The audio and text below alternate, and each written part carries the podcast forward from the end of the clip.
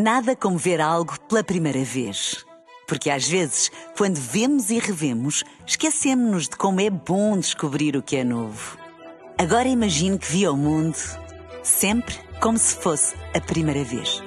Zais. Veja como se fosse a primeira vez.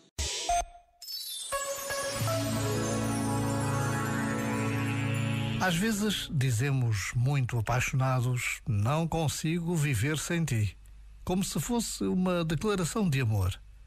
Mas isso não é amor, é dependência.